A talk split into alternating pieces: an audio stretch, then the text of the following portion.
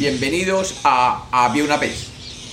Hoy tenemos un cuento infantil basado en un cuento de la escritora argentina Liana Castello. Bienvenidos de nuevo a Había una vez. Espero que lo disfruten.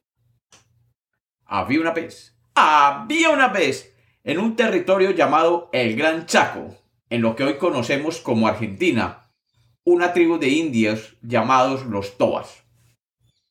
Estos indios vivían en un lugar maravilloso donde todo era como una eterna primavera, con un clima cálido y días totalmente soleados. Allí las flores crecían felices y los pájaros revoloteaban de árbol en árbol cantando sin parar. Los indios tobas tenían un cacique llamado Nacti, que era muy bueno y justo, y que siempre estaba pensando en cómo ayudarle a su pueblo. Sin embargo, no todo era fantástico. Cerca de los Tobas vivía un cacique malo y envidioso llamado Nau, que siempre estaba pensando cómo molestar a su pueblo. Y por esta razón, muchos de ellos se estaban yendo de allí para irse a vivir a la aldea donde reinaba Nacti. El cacique malo, furioso, se quejaba de que su pueblo lo estaba dejando solo.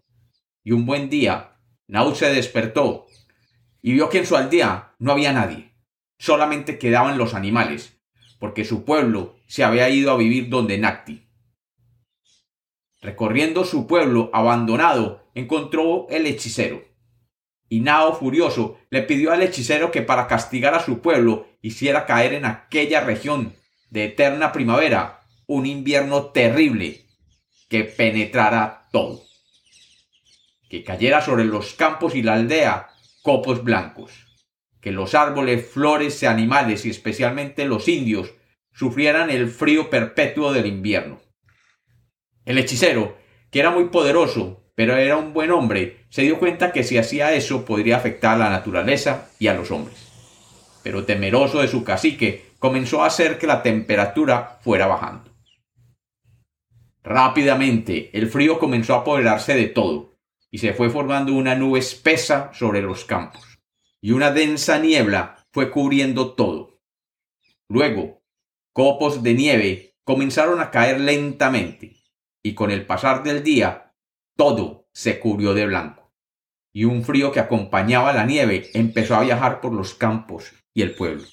El cacique Nacti, que era un hombre bueno y que se preocupaba por su pueblo, llamó al picaflor y le pidió que volara rápidamente a la aldea vecina y le pidiera al hechicero que no les causara tanto frío. El picaflor voló los campos blancos y llegó a la tienda donde vivía el hechicero y le rogó que levantara el conjuro. El hechicero le dijo a aquel picaflor que él tenía que obedecer las órdenes del cacique y que éstas eran hacer caer copos blancos.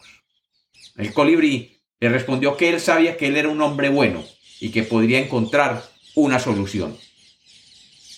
El hechicero se quedó pensando y se dijo a sí mismo, bueno, el cacique me ordenó que dejara caer copos blancos, pero que no le había dicho específicamente qué tipo de copos tenían que ser.